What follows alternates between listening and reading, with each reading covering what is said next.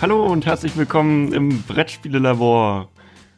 Heute bin ich hier äh, mal ohne Manu mit äh, mit Ode zusammen und mit Clemens Franz als Spezialgast. Guten Morgen. Ja, wunderschönen guten Morgen. Morgen. Genau, wir wollen uns heute ähm, über äh, Spiele, Illustration unterhalten. Clemens Franz ist ja ein sehr bekannter Illustrator mit Spielen wie Agricola, Orleans, Isle of Sky, die er illustriert hat, mit einem sehr, für, sagen wir mal, berühmten Handschrift und so. Und wir wollen uns ein bisschen darüber unterhalten, wie Illustratoren arbeiten und auch über die Zusammenarbeit von Illustratoren mit Autoren.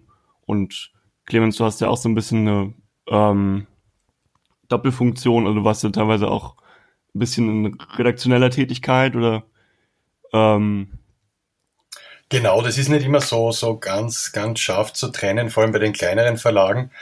Ähm, zumal es ja eben in der, in der Spieleentwicklung oder in der Umsetzung dann, dann vom Input her auch immer sehr, sehr offen ist. Das heißt, wenn jemand mit Ideen kommt, äh, haben da meistens die Leute ein offenes Ohr, aber ich habe teilweise eben auch Prototypen gesichtet, beim einen oder anderen ein bisschen redaktionell unter die Arme gegriffen. Also das ist, wie es notwendig ist, oft auch.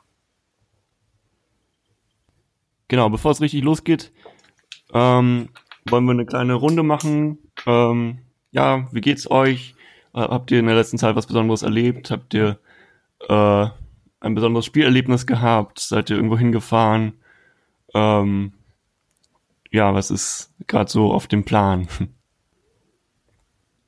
Ja, im Grunde erlebt habe ich äh, jetzt nicht besonders viel. Also wir haben ähm, Charterstone zu Ende gespielt. Das war schon äh, eine schöne Sache.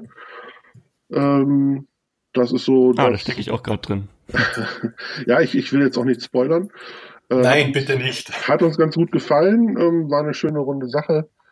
Ähm, jetzt sind wir durch und mal gucken, wie es weitergeht. Ähm, ja, und ansonsten steht meine Freizeit im Moment im äh, Zeichen von meinem aktuellen Spiel, das jetzt so auf der Zielgerade ist. Und da stecke ich im Moment viel Arbeit rein.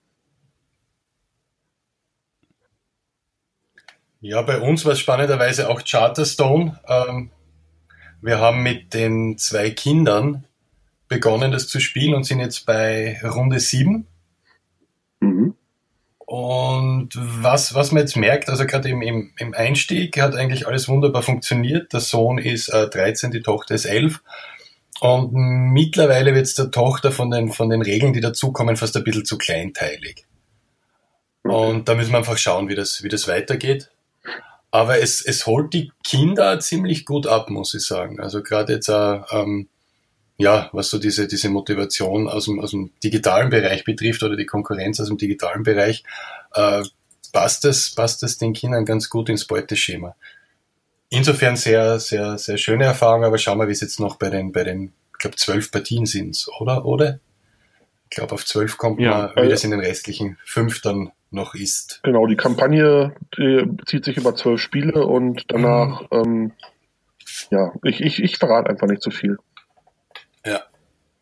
Das ist ja interessant. Ja, ich habe jetzt tatsächlich letztes Wochenende auch Tatterstone fünfmal gespielt oder so. Also wir sind jetzt bei der fünften Partie und ähm, so mittendrin macht es auch wirklich viel Spaß. Man liest ja auch, dass es am Ende dann irgendwie ein bisschen abflachen kann, aber ähm, ich finde es auch momentan noch sehr gut und ähm, ja, bin mal gespannt. ja, und ansonsten bei mir das übliche Projekte fertig zu machen. Reprints, einige, die, die am Tisch, Tisch liegen. Wir haben jetzt gerade die, die Daten für die neue Version der äh, Moorbauern, für die neue Agricola-Auflage in den Druck gebracht, äh, was dann doch mehr Arbeit war als, als erwartet. Und jetzt geht's, geht's bei mir schon an die, an die diversen Neuheiten und Erweiterungen, die für 2018 anstehen. Mhm. Sehr schön. Genau, und dann kommen wir jetzt schon langsam zum Hauptthema. Also wie äh, wollen, wie werden Spiele vom Prototypen zu einem fertigen Spiel? So ein Prototyp hat ja immer etwas rudimentäre Grafiken, die sehr aufs Funktionale reduziert sind. Da haben wir letztes Mal drüber gesprochen. Ähm, und äh, der Illustrator macht dann daraus quasi so eine eigene Welt, sage ich mal, oder ähm, ein Produkt. Ähm, und ja, da gibt es vielleicht auch unterschiedliche Ansätze und Philosophien und Clemens hat äh, einen ganz guten Ansatz, finde ich. Genau deshalb haben wir ihn heute auch mal eingeladen und ähm, wollen darüber sprechen. Also, Clemens, äh, magst du dich vielleicht erstmal selber kurz vorstellen? Ähm, ja, hm. wie du. Genau, ich werde es aber relativ, relativ kurz halten, weil, es dazu schon diverse Interviews und ähnliches gibt. Äh, man hört, bin ein Österreicher, bin jetzt seit ziemlich genau oder etwas mehr als zehn Jahren in der Branche, hatte das Glück, mit, mit Agricola eben sehr, sehr hm, erfolgreich einzusteigen, was irrsinnig viele Türen zumindest einmal spaltweise geöffnet hat und habe die nächsten fünf Jahre dann damit verbracht, so, so parallel zu illustrieren und nebenher noch einen ähm, ja, Brotjob an einer Fachhochschule zu haben und mache das jetzt seit fünf Jahren, glaube ich, fünf oder sechs Jahren komplett selbstständig. Also ist es mein, mein Hauptbereich. Ähm, Illustrationen, Grafik, äh, hin und wieder eben, wie, wie angeschnitten wurde, schon ein bisschen, bisschen auch ähm, Redaktion, wenn es passt, äh, auch, auch gerne als, als Autor. Wobei das Dinge sind, die, die leider darauf reduzieren muss, wenn es Auftragsarbeiten sind. Also da kommt hin und wieder was rein. Das ist dann ganz spannend, aber ähm, momentan vom zeitlichen her diesen, diesen Luxus äh, an, an so Herzensprojekten zu arbeiten, den, den habe ich nicht. Aber fühle mich in der Branche sehr wohl. Sonst wird man, glaube ich, nicht so lange dabei sein. Und oh, was gibt's sonst noch? Sozusagen bin verheiratet, habe fünf Kinder, zwei bis vier Katzen, das variiert immer ein bisschen, je nachdem, wie viele von Autos, von Autos erwischt werden. Und das, das war's eigentlich. Viel mehr gibt's gar nicht zu sagen. Ja, wir möchten dann auch nochmal verweisen, es gibt ein sehr schönes Interview mit dir auch bei den Bretterwissern, das ist eine frühe Folge Nummer 13, wo du da auch ein bisschen konkreter über deine ganzen äh, Punkte sprichst, wo du überall warst und so. Sehr interessant zu hören. Aber wir wollen jetzt eher so an konkreten Beispielen vielleicht auch mhm. ähm, äh, an Spielen, die du mal gemacht hast oder so ähm, über die über die Praxis reden. Genau. Also eine Illustration vermittelt ja immer so eine, so eine gewisse Stimmung. Ähm, so ein, ein Look and Feel, habe ich gesagt, so ein bisschen in der Computerspielbranche sagt man das, glaube ich, so, dass es ähm, ja eben so, so ein gewisses Spielgefühl erzeugt, einfach nur vom, vom dem, wie es aussieht. Und ähm, ja, also bei mir persönlich, ich habe äh, bin, glaube ich, durch Agricola damals so richtig zu den äh, Kennerspielen gekommen. Ähm, und da spreche ich quasi aus erster Hand, dass es wirklich sehr äh, einladend ähm, gem gemalt war. Ne? Also sehr, es sieht zugänglich aus, obwohl es ähm, halt schon ein anspruchsvolles Spiel ist. Und man, man möchte da einfach sich ein bisschen reinträumen. Ähm, mhm.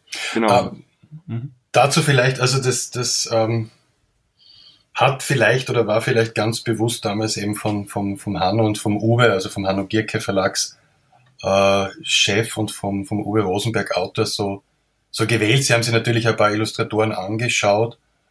Und es war vielleicht wirklich auch dieser Punkt, dass, dass meine, meine Illustrationen so ein bisschen hm, naiv, kindlich, äh, nicht irgendwie, wie soll ich sagen, bedrohlich, im, im Englischen würde man sagen intimidating sind. Und das ist dann bei dem Spiel doch einiges an, an vielleicht Schwere rausnimmt so im Nachhinein würde ich es würde ich so beschreiben.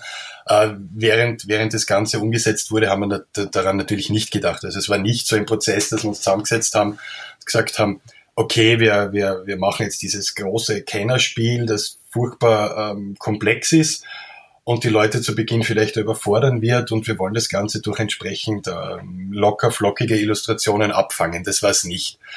Also das ist es, mh, hm, ich glaube, dass so ganz solch bewusste Entscheidungen eher selten getroffen werden. Das hat viel mit aus dem Bauch herauszutun, auch die, die Wahl, wen man jetzt nimmt und wie man das Ganze anlegt. Aber bei Agricola hat es, glaube ich, ganz, ganz gut gepasst. Ja. ja, Uwe hat ja auch von sich aus ähm, genau. immer schon so ein bisschen Humor mit in, in seinen Spielen mit dabei. Also schon allein diese ganze Bodenwortspiele zum Beispiel von Bonanza und ich, ich glaube, er hat selbst auch so ein bisschen da auch schon ähm, vorgearbeitet, so dass du das so ein bisschen mit übernehmen konntest durch die Illustrationen, oder? Jein. Ähm, ich glaube, es hat einfach vom, vom Zusammenkommen her und von den Ansprüchen her ganz gut gepasst. Diese vielen Anspielungen bei den Illustrationen. Ich weiß nicht mehr, von wem der Impuls gekommen ist, aber es ist eine Sache, die ich irrsinnig gern mache, so kleine Easter Eggs zu verstecken. Und da hat man in den Karten einfach wahnsinnig viele Möglichkeiten. Aber ganz bewusst ist der Uwe dann schon mit einigen Inputs auch äh, gekommen, wen man jetzt einbauen sollte, vor allem eben aus der Spieleszene, vor allem jetzt Leute aus der Öffentlichkeit in, in Deutschland, wo ich mich auch nicht so auskenne. Ähm, das heißt, in den Karten was, was würde ich mal sagen, so als Hin und Her. Und was jetzt so Details oder lustige Details am Spielplan betrifft, das ist wirklich so, so im Rahmen der Umsetzung passiert, dass dann der Input gekommen ist, da könnte man vielleicht noch das hinlegen oder da könnten wir jetzt noch dieses machen. Und das hat durchaus Potenzial, dass man sich ein bisschen verfranst, ähm, weil, man, weil man im Prinzip so Illustrationen schon sehr stark aufladen kann mit, mit, mit Kleinigkeiten. Aber da, da haben wir, glaube ich, ja die Balance ganz gut gefunden, weil man dann irgendwann noch fertig werden muss. Ja, fertig werden. Gutes ja. Stichwort.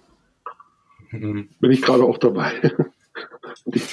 Also das tut schon hin und wieder weh, richtig, wenn man, wenn man drinnen ist, wenn man weiß, okay, man würde eigentlich nur gern dieses und jenes machen. Und eigentlich dieses Detail am Rande wäre wär dringend notwendig, um besser schlafen zu können. Mhm. Äh, aber man muss sich dann hin und wieder einfach die Frage stellen, wann müssen wir fertig werden? Äh, verkaufen wir jetzt dadurch wirklich so viel mehr, wenn da links unten jetzt noch die, die kleine Figur im Kreis läuft und von einem Hund gejagt wird? Äh, es, es kommt dann, ja, so, so am Ende des Projektes ist ein gewisser Pragmatismus ganz, ganz dringend notwendig, so wie er auch hin und wieder tut. Jetzt hast du ja eigentlich mit äh, Agricola auch so, ein, ja, so, so, eine, so eine Duftmarke gesetzt und mhm. im Grunde deinen eigenen Stil schon mal ausformuliert. Jetzt hat sich das über die Jahre ja schon ein bisschen verändert bei dir. Ähm, wenn man so, ich meine, Agricola war jetzt 2007, glaube ich, und das ist ja jetzt mhm. schon auch ein paar Jahre her. Und seitdem hast du nicht nur äh, zwei oder drei Spiele illustriert, sondern da sind einige dazugekommen. Meinst du denn, dass du einen eigenen Stil hast? Und ist das eine bewusste Entscheidung gewesen, einen eigenen mhm. Stil zu haben? Und wie viel davon wird von den Verlagen auch äh, verlangt, wenn du sowas, wenn du angefragt wirst als Illustrator? Fangen wir, fangen von hinten an. Also die Verlage äh, fragen schon sehr genau an. Das heißt, wenn der Verlag bei mir anfragt, dann wollen sie meistens etwas genau in diese Richtung haben. Oder ähm, man probiert was ganz anderes. Das ist aber eher, eher die Ausnahme. Also Verlage schauen schon ganz bewusst, okay, in welche Richtung sollte unser Spiel gehen, das Look and Feel des Spiels, wie, wie, wie, wie soll sich das dann am Schluss irgendwie anfühlen oder anschauen. Und danach werden, werden meistens ein paar Illustratoren hm. angefragt. Mhm. Ähm, von der Stilentwicklung her, ich sage mal so, die Sachen bei Agricola sind in gewisser Weise einfach durch die die Rahmenbedingungen des Projektes entstanden. Das war einfach die Fülle an, an Illustrationen, die notwendig war. Und da ging manches, da ging vieles nicht und da hat man gewisse, hm, ja, ich weiß nicht, ob Kompromiss das richtige Wort ist, aber wir haben einfach eine, eine Möglichkeit überlegt, wie man das Ganze zeitlich realistisch umsetzen mhm. kann. Das heißt, dadurch sind eben diese skizzenhaften äh, Zeichnungen entstanden, die teilweise nur sehr, sehr rudimentär koloriert waren und so ist das eher zufällig entstanden.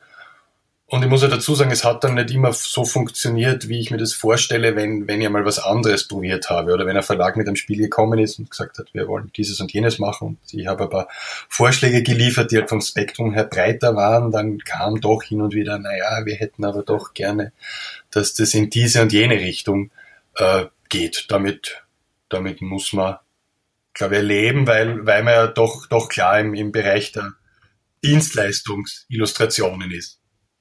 Das heißt, es geht jetzt nicht irgendwie um einen künstlerischen Anspruch und hin und wieder erwarten sich die Leute auch nicht nur jetzt die, die Verlage, sondern die Spielerinnen und Spieler. Ich habe letztens erst gesprochen über das Thema Mercator, das, das auch ein Spiel vom Uwe war, bei dem ich ganz was anderes probiert mhm. habe. Und ihr zurückblickend sagt, äh, dass das Spiel vielleicht nicht so funktioniert hat, wie wir es uns gewünscht haben, hängt vielleicht auch damit zusammen, dass es nicht wie damals eben so ein typisches Uwe-Spiel ausgesehen hat. Da muss man schon durchaus vorsichtig sein, weil wir eben, genau das war der, war der Punkt vorher, weil wir eben im Bereich der Auftragsgebrauchsillustrationen sind. Und da muss man dann diese Dinge durchaus auch ein bisschen in den Hintergrund stellen, um eben das abzuliefern, was, was die, die Spieler, die Verlage haben wollen. Was ja ganz interessant ist, ist vielleicht auch diese äh, Carrera-Spiele, die du auch mal mitgemacht hast. Es mhm. war ja, glaube ich, 2014, diese drei. Äh, die Serie ist dann zwar auch, hat dann wieder aufgehört, aber ähm, an den drei Spielen, die du da, äh, die da rausgebracht wurden, hast du ja auch mitgearbeitet und die sind ja auch ganz ja, ich glaub, das war Andreas Resch, ne? Genau, ah, die okay. zwei großen Spiele hat der Andreas Resch gemacht. Mhm. Ähm, einfach weil, äh, eben, wenn du so ein Spiel hast, Carrera, Autobahnen, Rennbahnen, dann hast du, wenn du die Augen zumachst, eine ganz, ganz, ganz äh, klare und spezifische Optik vor dir. Und da habe ich dann sagen müssen, das ist nicht das, was ich äh, mache und auch nicht das, was ich kann. Man weiß, glaube ich, jeder Illustrator oder jeder Grafiker weiß sehr genau, was er gut kann und was er nicht so gut kann. Und in dem Fall habe ich dann eben gemeint, da, da wäre es ideal, mit Andreas Resch zu arbeiten, der da sehr viel aus dem, aus dem 3D-Bereich mit reinbringen konnte, weil der ursprünglich daher auch kommt. Und da, da hat es perfekt gepasst. Das Kinderspiel habe dann, hab dann ich wieder illustriert. Also das, das habe ich mir nicht nehmen lassen, aber da hat es dann auch wieder gut gepasst. Mhm.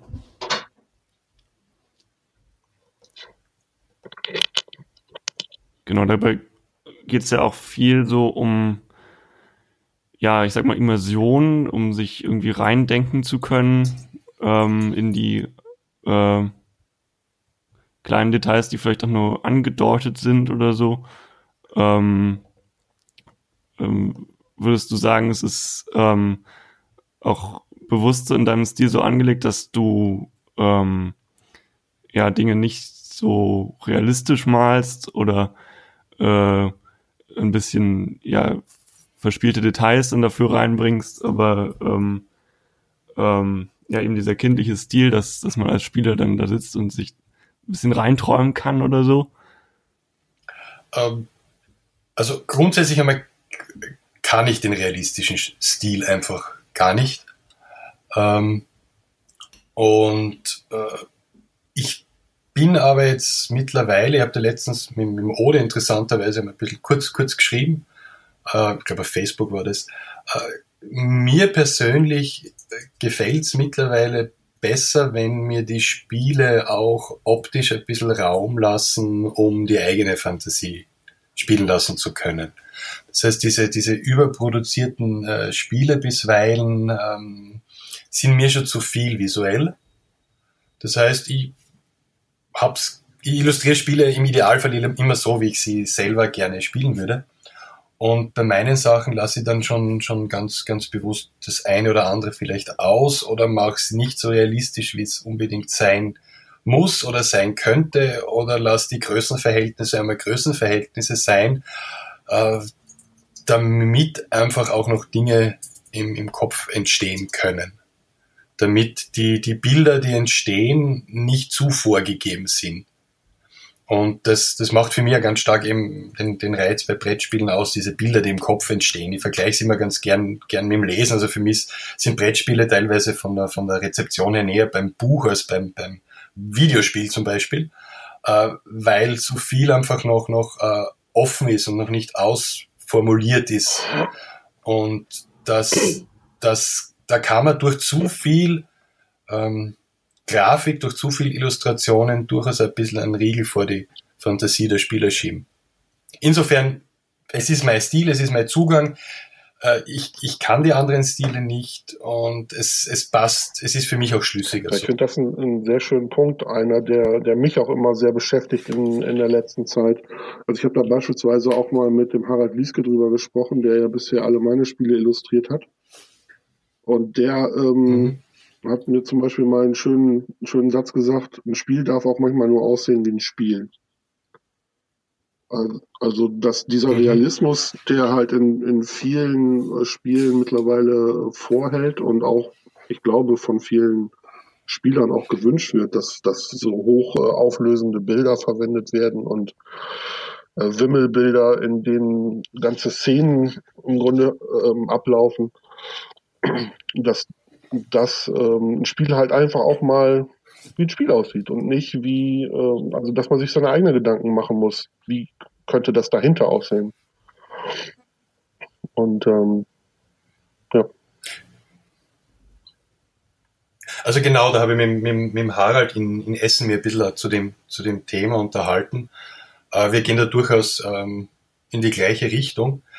Aber ich denke mir, es ist, äh, also ich mache mir da jetzt keine Sorgen, dass, dass ein gewisser Stil verdrängt werden wird in den nächsten, nächsten Jahren. Ich glaube eher dadurch, dass die äh, Branche so in die Breite geht, wird einfach mehr Raum für, für verschiedene Dinge da sein. Wir sehen das bei, äh, oder man hat es bei Videospielen gesehen, die von der Grafik her gewisse Entwicklung durchgemacht haben und irgendwann war so dieser Punkt erreicht, wo es wahnsinnig fotorealistisch war, wo irrsinnig viel von den 3D-Grafiken her möglich war. Und genau in dem Moment ähm, sind dann im Prinzip so unabhängige kleine Entwickler gekommen, die ganz bewusst auch, auch von der Grafik, auch von den Illustrationen so Kontrapunkte gesetzt haben, die wieder total reduziert worden sind.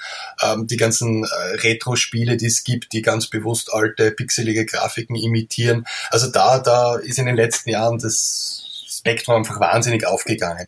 Und ich vermute, wir haben es ja bis zu einem gewissen Grad schon, dass es bei Brettspielen einfach ganz ähnlich ist. Es wird weiterhin diese großen äh, Produktionen geben, die, die optisch wahnsinnig viel bieten, aber es wird nach wie vor Platz bleiben für, für so Sachen, wie ich sie zum Beispiel mache. Hoffe ich halt. Okay. Sonst muss ich mir einen neuen Job suchen. Aber ich denke mal, ähm, diese Breite, die wir momentan haben, die, die spricht schon für sich und die, die macht einfach auf für verschiedene Dinge. Ja, sehr schön. Also da fällt mir auch, gerade bei Computerspielen fällt mir auch an, zum Beispiel der Unterschied zwischen äh, bei Civilization 5 und 6 ist halt auch das eine sehr realistisch und das andere hat dann wirklich mehr so eine kindlich, comichafte Grafik. Ähm, ja, oder auch die ganzen Pixel-Art-Spiele und so. Ähm, da da kenne ich auch ein bisschen. Also es ist schon äh, tatsächlich so zu beobachten, finde ich auch. Hm. Genau, dann würden wir vielleicht zum nächsten Punkt übergehen, ähm, nämlich ähm, wie ist denn so die Zusammenarbeit zwischen ähm, zwischen Autor und Illustrator oder auch mit der Redaktion zusammen ähm, bei eben der Entwicklung von von Spielen und äh, Symbolik und Illustration. Mhm.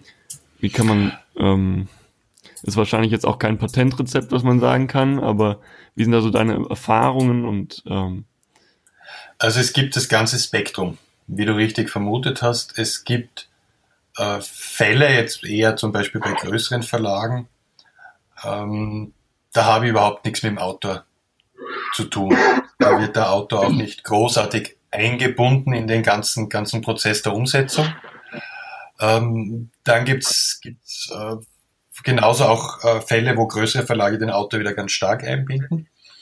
Aber grundsätzlich ist eigentlich im Normalfall der Redakteur mein, mein Hauptansprechpartner, weil der versucht eben diese verschiedenen Sichtweisen auf das Spiel auch, auch unter einen ähm, Hut zu bringen. Und das heißt, das ist meistens der, mit dem ich hauptsächlich kommuniziere, wobei man schon dazu sagen muss, dass im Normalfall äh, in, der, in der Brettspielbranche die, die Autoren, Autorinnen, so sie denn möchten, auch mit einbezogen werden, um Rückmeldung zu geben. Weil natürlich, das darf man nicht vergessen, die, die Autoren äh, ihre Spiele dann doch am besten kennen. Äh, was Vorteil und Nachteil ist, das habt ihr äh, eh schon diskutiert, aber auch was, was den Spielfluss betrifft. Hm, für mich heißt es immer, wenn es einen Prototypen gibt, der vom Autor gemacht wurde. Hin und wieder bekomme ich ja welche, die von der Redaktion gebastelt wurden, aber den der Autor gemacht wurde. Dann bin ich zumindest jemand, der, der sich das sehr, sehr genau anschaut, weil in den letzten Jahren einfach da die Sache irrsinnig ähm, professionalisiert wurde. Durch, ja, digitale Werkzeuge und so weiter und so fort. Also die Prototypen, die, die ich so von den Autoren bekomme, sind meistens von der Spielbarkeit irrsinnig gut. Ist für mich natürlich eine wahnsinnig große Hilfe, wenn ich, wenn ich dann so das Gefühl habe, ich kann mich daran, daran orientieren und entlang, entlang hangeln oder kann das einmal als, als, als Grundlage verwenden, um weiterzuarbeiten. Aber um jetzt nochmal zu der, zu der äh, Anfangsfrage zurückzukommen, ähm, meistens Ansprechpartner, Hauptansprechpartner, Redakteur. Bei kleineren Projekten oder bei Kleinstverlagen kann es natürlich auch sein, dass der Autor äh, wesentlich, wesentlich stärker eingebunden ist. Ähm, je mehr Meinungen, desto schwieriger wird es natürlich.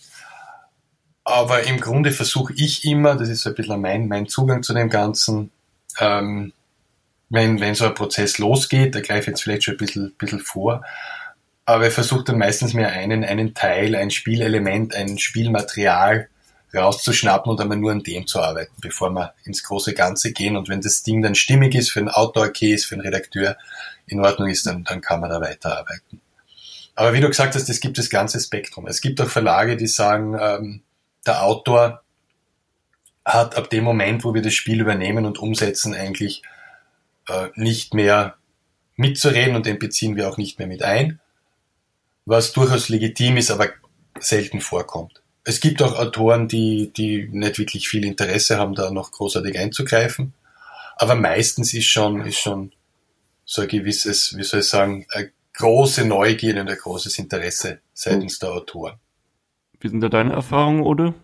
Ja, also ich habe jetzt wenig Erfahrung in, äh, mit großen Verlagen natürlich, ähm, weil, weil ich glaube, dass ähm, das auch so eine Sache des, ähm, des Levels ist, auf dem sich das Spiel befindet. Also wenn es jetzt um ein Familienspiel oder Kinderspiel geht oder sowas, ähm, dann spielt wahrscheinlich auch der Ansatz, den die Redaktion bei der Umsetzung des Spiels verfolgt, ähm, eine große Rolle.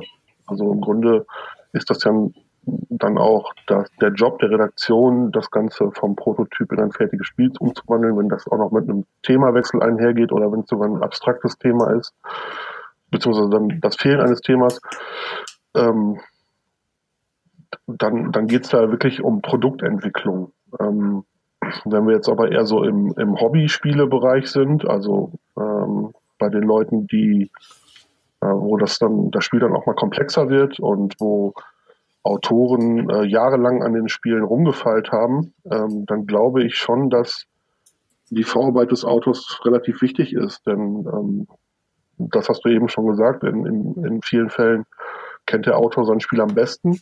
Und wenn er einigermaßen talentiert ist, dann weiß er auch, was funktioniert und was nicht. Und vor allen Dingen hat sich dann sowas wie Symbolik auch im Laufe einer Spieleentwicklung eingeschliffen. Und ich denke, das ist auch das, was äh, Clemens eben meinte, dass ja. er dann ähm, da auch viel von der Vorarbeit profitiert. Wenn sowas schon seit, seit einem Jahr ähm, sich eingeschliffen hat, warum sollte man da noch ähm, Grundlegendes ändern? Dann wird es wahrscheinlich eher so sein, dass da Verfeinerungen vorgenommen werden oder ähm, wie siehst du das, Clemens? Genau. Also vielleicht, vielleicht zwei Beispiele ganz konkret.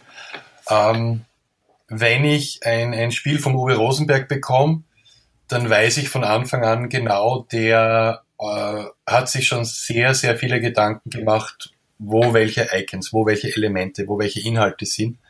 Ähm, der hat gleichzeitig mit überlegt, wie sich das in der Produktion umsetzen lässt. Der hat immer im Hinterkopf, wie groß sind die Standstablos, wie, sind, wie groß können die Spieler da bloß maximal sein, äh, wie groß kann dieses oder jenes sein, damit es noch in die Spielschachteln passt.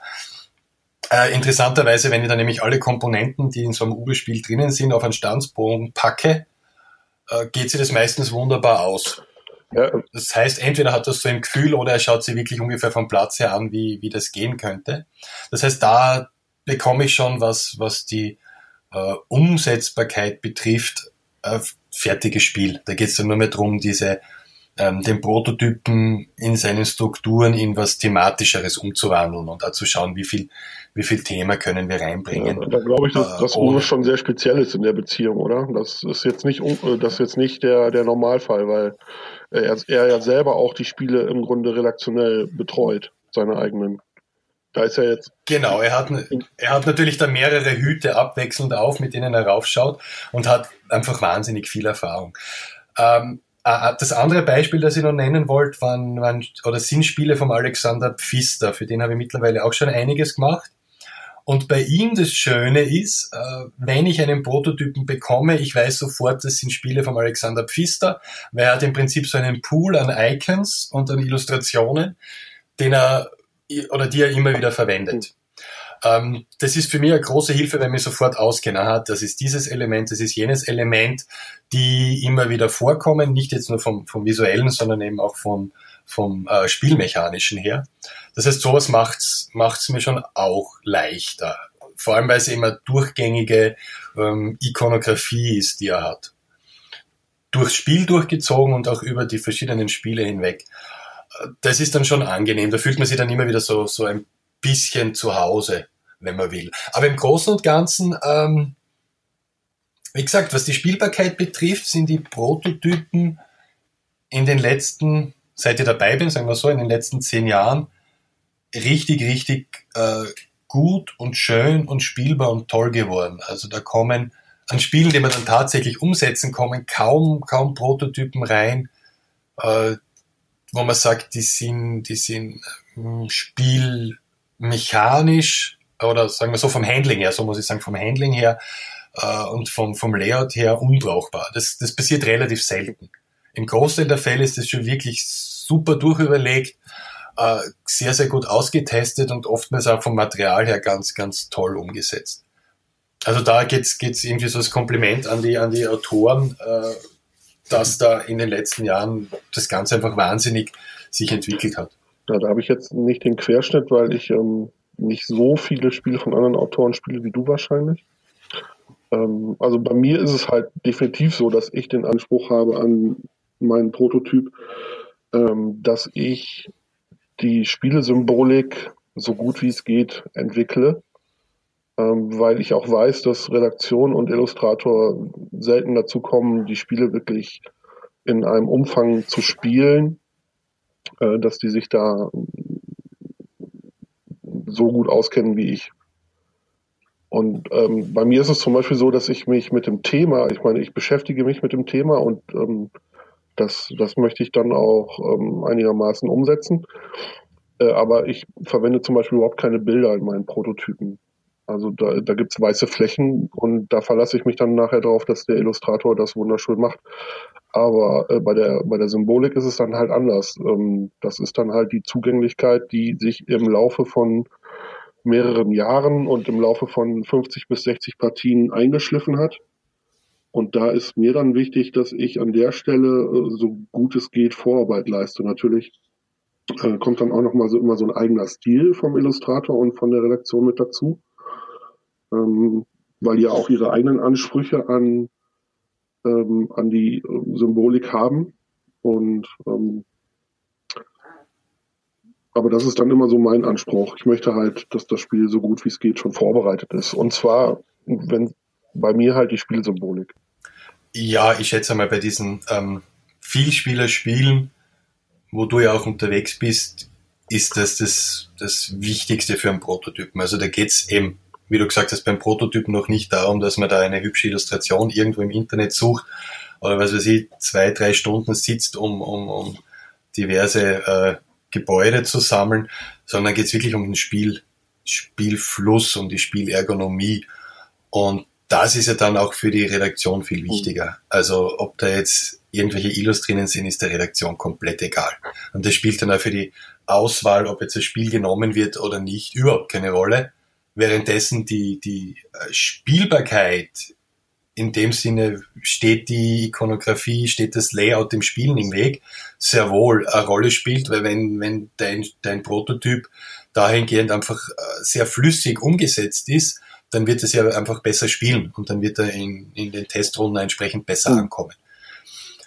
Und ich schätze, das haben die, die Autoren in dem Vielspielerbereich, wo das ganz besonders wichtig ist, einfach sehr, sehr schnell auch ähm, überzuckert oder gemerkt und, und deshalb ähm, gibt's da, klar, es gibt immer wieder noch Spiele, die, die da, oder Prototypen, die arg daneben sind, aber ich denke mal, das ist, man tut sich ja selbst nichts Gutes, wenn es zu rudimentär ist, was, was das Layout, die Icons und, und das ja, Informationsdesign, wenn man so will, betrifft. Ja, was man vielleicht noch dazu sagen kann, bei Computerspielen ist es ja eigentlich sogar ein eigener Job, dieses nennt sich dann User Experience Design, also ähm, jemand ist dann tatsächlich dafür angestellt, das Spiel so zu gestalten, dass es zugänglich äh, rüberkommt. Ne? Also jetzt nicht wie Spiel, also nicht wie das Spiel funktioniert, sondern welche Schaltflächen gibt es und äh, sind die so gestaltet, dass man äh, gut darauf zugreifen kann oder intuitiv äh, zu finden sind und so weiter. Ähm, oder bei wie, wie ist das auf dem Controller und so weiter. Und äh, bei Brettspielen übertragen wäre das dann auch sowas wie, ja, wie sind irgendwelche Aktionsfelder angeordnet oder wie sieht mein äh, Tableau aus oder was ist auf dem Würfel drauf und so. Ähm, also das ist so ein, so ein nuanciert so ein bisschen diese Arbeit zwischen Autor und Illustrator vielleicht, ähm, was ähm, ja, wie man einfach die, die intuitive, äh, das intuitive Handling äh, ermöglichen kann, sag ich mal. Ja. Ähm, im, im, Bild, Im Bildschirmbereich, also jetzt im Videospielbereich, ist das halt eine Sache, die, die mittlerweile auch sehr, sehr gut erforscht ist und erforscht wird. Also ob das jetzt über Eye-Tracking zum Beispiel ist, dass man schaut, wie das menschliche Auge irgendwie sich, sich am Bildschirm bewegt. Ähm, da, da ist irrsinnig viel passiert auch in den letzten Jahren von, von dem, was, was äh, ja, wissenschaftlich im Hintergrund steht. Äh, bei Brettspielen hoffe ich, dass es irgendwann einmal verstärkt kommen wird. Äh, ich habe mich selbst damit einfach äh, gezwungenermaßen ein bisschen beschäftigt. Literatur zu dem Thema gibt es de facto nicht. Das heißt, man muss auf, auf verwandte Bereiche zugreifen, um zu schauen, was es, was es da an, ähm, ja, Erkenntnissen und Grundlagen gibt. Es gibt das eine oder andere, aber jetzt so wirklich gezielt für Brettspiele sehr wenig, was ich insofern schade finde, weil das, was da mittlerweile passiert und an Informationen äh, auf wie soll ich sagen, nicht animierten Oberflächen und Objekten transportiert wird, ist schon sehr gewaltig. Wenn man sich diese sehr komplexen Spiele anschaut, die im Prinzip jetzt nur damit arbeiten können, dass sich jemand die Regeln gelesen, durchgelesen hat und den Rest über, über Pappe und über Holz und über Plastik machen müssen, äh, dann, dann passiert da wahnsinnig viel. Dann werden da irrsinnig komplexe Zusammenhänge und Abläufe abgebildet. Und ähm, das ist etwas, was in den letzten hm, 20 Jahren, 30 Jahren gewachsen ist. Aber noch nicht in dem Sinne professionalisiert wurde, wie man es vielleicht bei digitalen Spielen hat. Aber einiges wird aus diesem Bereich der digitalen Spiele auch wieder, wieder rübergeholt, was Usability, eben äh, was Interaction Design und ähnliches betrifft. Also das ist ein wahnsinnig spannender Bereich, vor allem eben, wenn man bedenkt, was, was mittlerweile auf den, auf den Spielbrettern abgeht. Und damit meine ich jetzt nicht, dass man äh, irgendwelche digitalen Geräte quasi reinholen soll, um das leichter zu machen, sondern es ist eine reine Beobachtung. Die Spiele sind teilweise irrsinnig komplex, aber trotzdem, wenn man so diese Grundsprache kennt, die sich über Spiele hinweg entwickelt hat, die vielleicht auch für das Spielen selbst nur gilt, wenn man das einmal versteht, dass man sich dann irrsinnig leicht zurechtfindet. Also da sind, gibt's teilweise, wie soll ich sagen, vom, vom Grafik, Informationsdesign her, äh, ganz, ganz tolle Dinge, die, die Das ist ja vielleicht nebenbei auch noch nett zu erwähnen, dass ja mit Leacock früher auch als User Experience Designer bei Yahoo, glaube ich, gearbeitet hat. Und ähm, mhm. also das merkt man vielleicht auch im Spiel Pandemie ganz gut an, dass, ähm, es quasi zwei identische Stapel gibt, die aber unterschiedliche Funktionen haben und so weiter. Oder dass es schlimm ist, wenn auf drei Würfel auf einer Stadt liegen. Also es sind schon sehr ähm, benutzerfreundlich, klar, ähm, klare Symbolsprache, die einfach in der in dem Handling schon drin steckt, sage ich mal. Mhm. Aber trotzdem ist es bei Pandemie, also das ist, finde ich, ein ganz, ganz ein großartiges Beispiel.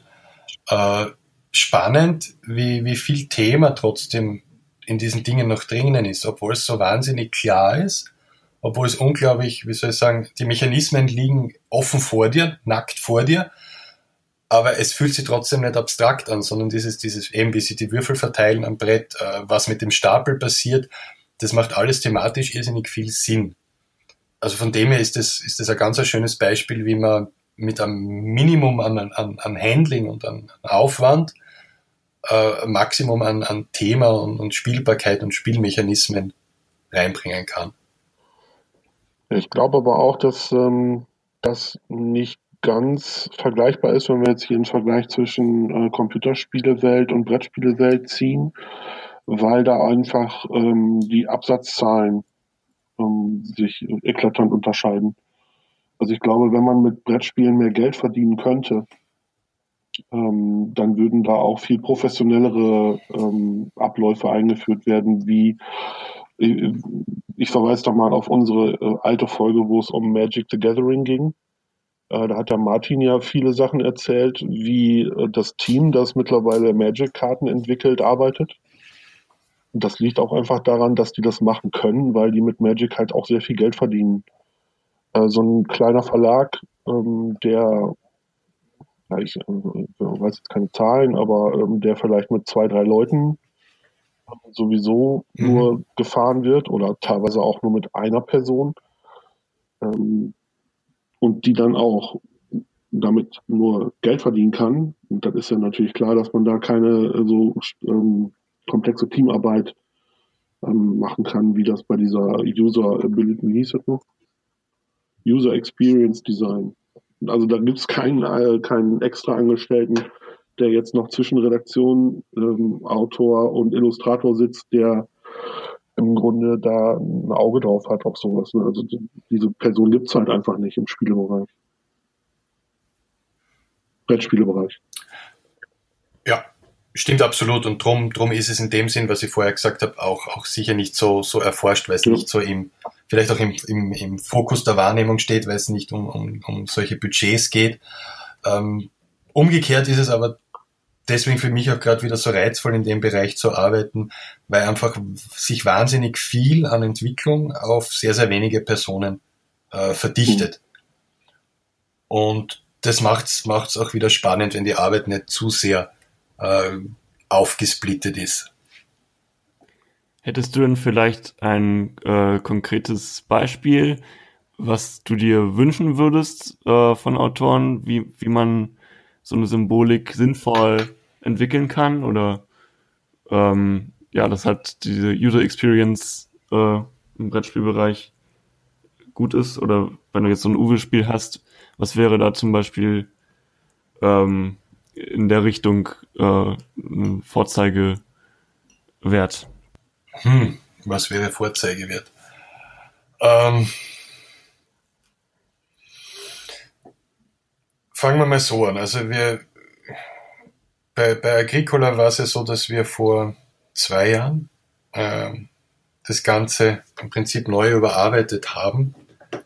Einfach ähm, weil wir gemerkt haben, dass das eine oder andere noch nicht so vielleicht auch, auch, auch optimal war äh, vom Handling her, das eine oder andere Detail, Detail oder Icon-Anordnung noch besser machen hätte können, vor allem weil vieles auch gewachsen ist.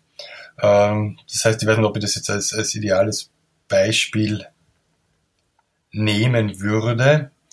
Ähm, Im Großen und Ganzen kann man so angehen, oder wenn man, wenn man ein neues Spiel sich, sich, sich anschaut, äh, dass es eben schon fertig produziert ist und es ein paar Runden spielt, da kommen und, und dann aufmerksam beobachtet, äh, wo die Fragen entstehen und wo die Fragen auftauchen, dann kommt man sofort auf, auf so gewisse Kleinigkeiten drauf, wo es vielleicht ein bisschen hapert. Ich bin jetzt gerade am überlegen, was wir da zuletzt gehabt hatten. Wir, wir hatten letztens, glaube ich, die, die, die Räuber der Nordsee am Tisch, ähm, dass ich grundlegend für sehr, sehr äh, schön, schlankes, stimmiges, äh, feines, feines Spiel halte. Aber ich glaube, es ging, es ging um irgendeine eine, eine Oder-Regelung, dass man die, die grauen oder die weißen Arbeiter da einsetzen kann. Und das war den Spielern von Anfang an, also war von der, von der Ikonografie her nicht sofort klar, dass dieser oder jener eingesetzt werden soll, weil sie nebeneinander, ich glaube überlappend, bin mir jetzt nicht sicher, abgebildet waren. Und, und manch einer vermutet hat einmal, okay, muss ich da jetzt beide einsetzen oder muss ich da jetzt zwei einsetzen, um reinzukommen, was natürlich dann durch, den, durch die Spielmechanismen sofort beantwortet wird. Aber das sind so die Kleinigkeiten, äh, die sich immer wieder ergeben. Besonders gute Beispiele, äh, redaktionell sehr sauber in diese Richtung bearbeitet sind, sind meistens äh, die Hans im Glücksspiele. Also die sind äh, oft sehr, sehr schlüssig, was das betrifft. Ähm, ansonsten, ich würde wirklich mir, mir die, die Uwe-Spiele gegebenenfalls anschauen, weil der Uwe da einfach wahnsinnig ähm, genau und kritisch ist, was das betrifft. Äh, vor allem eben, wenn er, wenn er redaktionell, redaktionell auch mitarbeitet. Das heißt, die, die kann man sicher ähm, heranziehen, um zu schauen, wie man sehr, sehr komplexe Sachen sehr in sich schlüssig abbilden kann.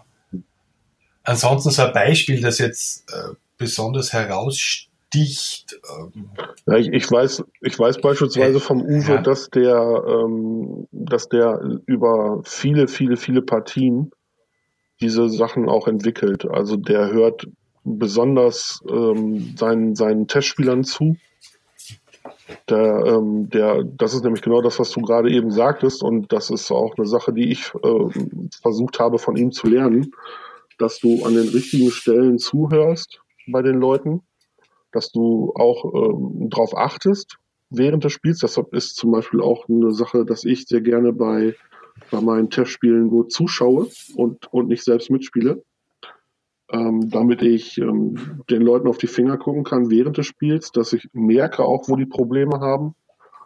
Und genau durch sowas entsteht halt auch dann ähm, eine funktionierende äh, Symbolik. Und ich glaube, das hat auch viel mit, äh, mit Erfahrung zu tun wenn man sich mit dem Spiel sehr gut auskennt und äh, es gewohnt ist, auf dieser Ebene auch zu arbeiten. Und das ist ja nun mal bei Uwe der Fall, weil er halt seine eigene, sein eigener Autor und Spieleredakteur in Personalunion ist, in vielen Fällen. Mhm. Ähm, dass sich sowas dann im Laufe von vielen, vielen Partien einschleift. Zum Beispiel auch, und das ist jetzt dann ein anderes Beispiel, aber auch wie eine Spielregel zu schreiben ist. Ne? Also äh, wenn du drauf hörst, wann die Leute während einer Erklärung nachfragen, dann weißt du am Ende, wie du die Spielregel strukturieren musst. Ja, und vor allem, ähm, das tut hin und wieder weh, das merke ich selber. Äh, das merke ich dann auch bei fertigen Spielen.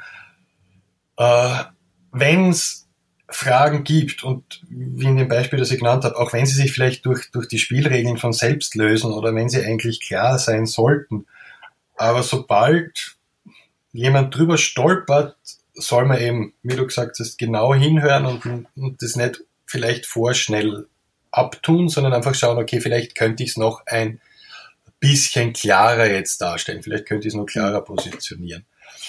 Und mm, ja, es tut hin und wieder weh, es tut vor allem dann weh, wenn das Spiel schon produziert ist und, und du kommst drauf, hoppala, das hätte ich jetzt eigentlich noch viel klarer und viel, viel, viel besser machen können. Ja, passiert leider. Da sind wir wieder bei den kleinen Teams. Da passieren auch, auch, auch solche Sachen einfach. Ja, klar. Ähm, ich würde da vielleicht gerne noch mal einen kleinen Aspekt ansprechen. Ähm, und das ist jetzt etwas, was ich ähm, auch lernen musste im Verlaufe von der ähm, Umsetzung meiner bisherigen Spiele. Also das ist jetzt auch so eine Illustratorengeschichte, deshalb spreche ich das mal an. Und zwar ähm, habe ich immer versucht, bei meinen Prototypen, bei meinen frühen Prototypen, dass ich möglichst viele Spielregeln auch abbilde in Symbolik äh, des Prototypen. Und äh, ich habe jetzt zum Beispiel da viel mit dem Harald damals drüber gequatscht. Der hat nämlich dann auch einen völlig anderen Ansatz. Und bei Uli Blellmann, der ja immer bisher mein Redakteur war, auch, dass die zum Beispiel sagen, ähm, die Spielesymbolik kann immer nur eine Erinnerung an das sein, was in der Regel steht. Das heißt, ich, man, die Regel wird als äh, bekannt vorausgesetzt und Spielegrafik ähm, muss versuchen, daran zu erinnern, und zwar in, in bestmöglicher Form, aber auch in möglichst schlichter Form. Das heißt, dass auch ein, ein zu viel an Symbolik den Spieler überfordert. Ähm, hast du da einen eigenen Ansatz? Ähm, würdest du sowas unterstreichen? Es hängt, wie du schon gesagt hast, es hängt immer, immer auch stark vom, vom, vom Redakteur und vom Zugang des Redakteurs ab. Rollen wir es einmal vielleicht so auf. Ähm, viele Spielregeln am Spielmaterial unterzubringen hat einmal den Vorteil, ähm, dass der Einstieg in das Spiel vielleicht leichter fällt. Das heißt, die ersten ein, zwei Partien oder der Wiedereinstieg nach einem halben Jahr, in dem er das Spiel nicht gespielt hat, ist vielleicht leichter, wenn man viele Regeln und Abläufe auch am Material dargestellt mhm. hat. Ich sehe da schon, schon einen gewissen Vorteil drinnen. Hängt auch immer vom, vom, vom Spiel ab. Ähm, meistens ist es aber wieder diese, diese Balance, diese Balance zu finden zwischen eben diesem, diesem Unterstützen der Regeln wie viel, wie viel Icons oder wie viel visueller Input ist notwendig, um, will ich die Regeln komplett darstellen oder will ich nur äh, den Spieler so weit daran erinnern, dass die, die Regeln in seinem Kopf wieder aufpoppen und klar wird, was es gemeint ist. Für das eine, dass die Regeln komplett dargestellt werden, äh, muss man als Spieler eben weniger Spielsprache lernen, also Bildsprache, die für das Spiel individuell äh, zuständig ist, lernen. Währenddessen für die andere Version, die eben nur so punktuell erinnert, da muss ich die Spielregeln und, und, und die, die, die Icons und die Sprache, die visuelle Sprache des Spiels schon im, im Kopf haben, damit es funktioniert. Das heißt, es sind zwei grundsätzlich unterschiedliche Zugänge. Äh, ja, es gibt da natürlich keinen harten Cut. Man kann schauen, wie viel man wegnehmen kann, damit es noch leicht zugänglich mhm. bleibt. Äh, mein persönlicher Zugang, es hängt ganz stark vom ja. Spiel ab. Wenn es ein, ein relativ, also ein Spiel ist, das mit wenigen Grundmechanismen auskommt, dann spricht aus meiner Sicht nichts dagegen, diese drei, vier, fünf Mechanismen auch abzubilden. Einfach damit man das Spiel hinlegt und sagt, schau, das ist dieses, das ist jenes, das ist der Mechanismus, die sind da alle abgebildet, damit kannst du das Spiel jetzt. Äh, spricht für mich nichts dagegen. Wir haben das zum Beispiel gemacht, wenn jetzt gerade das ein Beispiel im Kopf habe, bei dem äh, Montana von, von White Goblin Games, dass wir auf dem Spielertableau oben Platz hatten und im Prinzip alle äh, Möglichkeiten, die du im Spiel hast, ziemlich genau abgebildet haben bietet sich bei dem Spiel an, weil es vom, vom, vom, vom Regelkonstrukt her oder vom, vom Regelsatz her recht kompakt ist. Bei komplexeren Spielen ähm, wird es dann, wird's dann immer schwieriger. Und da würde ja, oder da muss man auch immer dran denken, wer, wer hat das Spiel schlussendlich am Tisch. Ja. Ich brauche, ich muss viel Spieler jetzt nicht wie, wie ähm, jetzt wollte ich sagen, wie Idioten behandeln, aber das wird die anderen jetzt abwerten, so ist das nicht meint. Ich würde man braucht Vielspieler nicht behandeln wie Leute, die zum ersten Mal ein Spiel spielen. Das heißt, Vielspielern ist es zumutbar, dass sie sich vorher die Regeln durchlesen, dass einer sich die Regeln durchliest und das Ganze erklärt, auch sehr schlüssig erklärt. Das ist so wie bei diesem Spiel. Schaut, er greift es ineinander, hin und her, schnell erledigt. Währenddessen, wenn ihr ein Spiel habt, das schön in die Breite gehen soll, ein Familienspiel, dann äh, werde ich versuchen, dass diese kompakten Regeln, die dann hoffentlich kompakt sind, äh, auch visuell darzustellen. Ja, es ist ja auch immer so ein bisschen äh, die Frage, also du hast jetzt zwar gesagt, wenn man viel verbildlicht und äh, im Grunde ist es ja immer so, dass nur ein, ein ähm, Mensch am Tisch die Regel gelesen hat und dann allen das Spiel erklärt. Dann, wenn man dann viel wiederfindet, kann das natürlich helfen, äh, in, ins Spiel einzusteigen. Auf der anderen Seite kann es natürlich auch zu viel sein. dass man die Leute völlig überfordert. Ja. Also ich finde immer ein schönes Beispiel ist für ein Spiel, das ich für absolut genial halte, auch die Spielersymbolik absolut genial halte, ist Race for the Galaxy. Ähm, da braucht man im Grunde die Regel gar nicht lesen. Wenn man die Symbolsprache verstanden hat, kann man das ganze Spiel von, von den Karten aus äh, spielen. Auf der anderen Seite ist diese Spielsprache so komplex, dass das viele Leute abschreckt. Die muss man quasi auch erstmal lernen. Ich denke, da, da hast du schon recht, da muss man immer die Balance finden. Und hin und wieder muss man einfach ähm, dann auch sagen, machen wir es nicht über, über Icons, sondern verwenden wir Text. Mir ist jetzt, so wie du das erzählt hast, ähm, mit dieser Sprache, die, die man lernen muss, äh, das Guilds of London eingefallen von, von Tony Boydell, bei dem wir eine äh, Bildsprache für die Karten entwickelt haben, die einfach zu viel des Guten schon ist, gerade zu Beginn. Äh, da war die Entscheidung eben die, und das sind jetzt so, so ein bisschen so die Hintergründe, äh, machen wir sprachneutrale Karten, was in der Produktion günstiger ist, oder probieren wir das Ganze, oder müssen wir das Ganze mit Text machen? Und ich war damals der Meinung, bitte Leute, nehmen wir Text, gerade bei so einem Spiel, unterstützen wir das vielleicht mit ein paar Icons, die, die dann in Erinnerung rufen sollen auf den ersten Blick, was in dem Text drinnen ist. Ähm, aber es war dann eben der Verlagsentschluss, okay, wir machen es rein, rein über Icons hat genau diesen Effekt, den du von bei Race for the Galaxy erzählt hast. Grundsätzlich, wenn man drinnen ist, kommt man mit der Symbolik wunderbar zurecht, aber man muss diese Sprache erst einmal lernen. Und das ist natürlich gerade zu Beginn ein, ein gewisser Aufwand. Unterm Strich, wenn man es einmal kann, ist für den Spielfluss vielleicht angenehmer. Ja, es sind auch immer so ein bisschen die Gefahren, äh, an die man tappt, vielleicht, wenn man ein Spiel zu gut kennt, dass man ähm, dann auch selbst keine Probleme damit hat, das alles nachvollziehen zu können, weil man ja völlig im Thema ist und das Spiel aus der Westentasche äh, runterspielen kann. Und andere Leute, die es dann zum ersten Mal spielen, die haben dann da ihre Probleme. Ne? Und vor allen Dingen auch, es ist ja mhm. nun mal so, dass Leute ähm, jetzt nicht ein Spiel dreimal hintereinander spielen oder auch ähm, regelmäßig jede Woche aufs Neue über den Verlauf von zwei Monaten oder sowas, sondern so ein Spiel kommt nach zwei Monaten mal wieder auf den Tisch und dann denkst du, oh, wie war denn das nochmal? Ja? Und dann stehst du wieder davor, diese Symbolsprache ja. zu lernen. Ja. ja. das ist schon Umgekehrt, umgekehrtes Beispiel habe ich auch noch, das war das Valletta von Hans im Glück, bei dem irrsinnig viele Karten am Tisch mhm. ausliegen. Und da war lange die, oder da gab es halt auch intern die Diskussion, wie machen wir das? Wollen wir jede Karte mit Text, du bekommst zwei Holz, wie auch immer. Oder äh, machen wir es mit Icons und dafür schön groß, damit man das schnell, schnell erfassen kann, was am Tisch liegt. Hätte aber dazu geführt, dass man nicht alle Karten entsprechend einfach mit Icons hätte darstellen können. Das heißt, da wäre es wieder so eine Misch, Mischform geworden, warum es dann schlussendlich die, die textliche Version. Wurde. Ob, ob das jetzt besser oder schlechter ist, lassen wir, lassen wir mal außen vor. Aber es ist zumindest ein Thema, über das man sich schon sehr viele Gedanken auch macht. Weil es eben von der Spielbarkeit, aber jetzt eben auch von der, wie es bei Kids of London erzählt hat, von der, von den Produktionskosten her teilweise eine Rolle spielt, wie man es jetzt umsetzt. Spannend. Ja, dann äh, sind wir, glaube ich, langsam beim Ende angekommen. Ja. Also wir freuen uns sehr, dass du bei uns warst, Clemens. Vielen Dank. Bitte gerne. War ein sehr schönes, produktives Gespräch.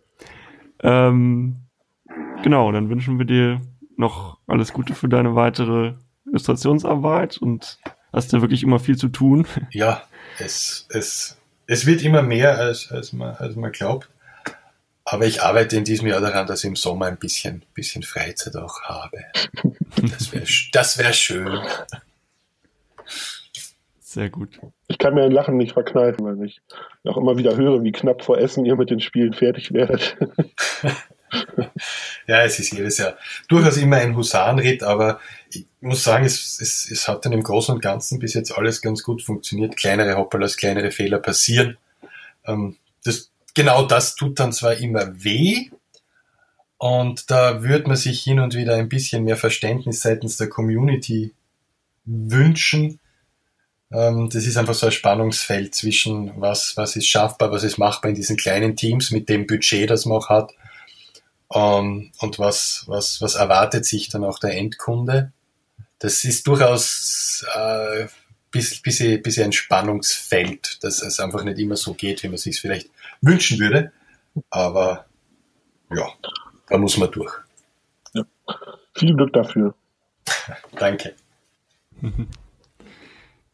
Genau, und dann äh, freuen wir uns wie immer, wenn ihr als Hörer uns äh, einen äh, Kommentar hinterlässt bei iTunes oder auf dem Blog oder gerne auch Feedback gebt ähm, an unsere Mailadresse. Ähm, genau, dann bis zum nächsten Mal und macht's gut. Tschüss. Tschüss. Ciao.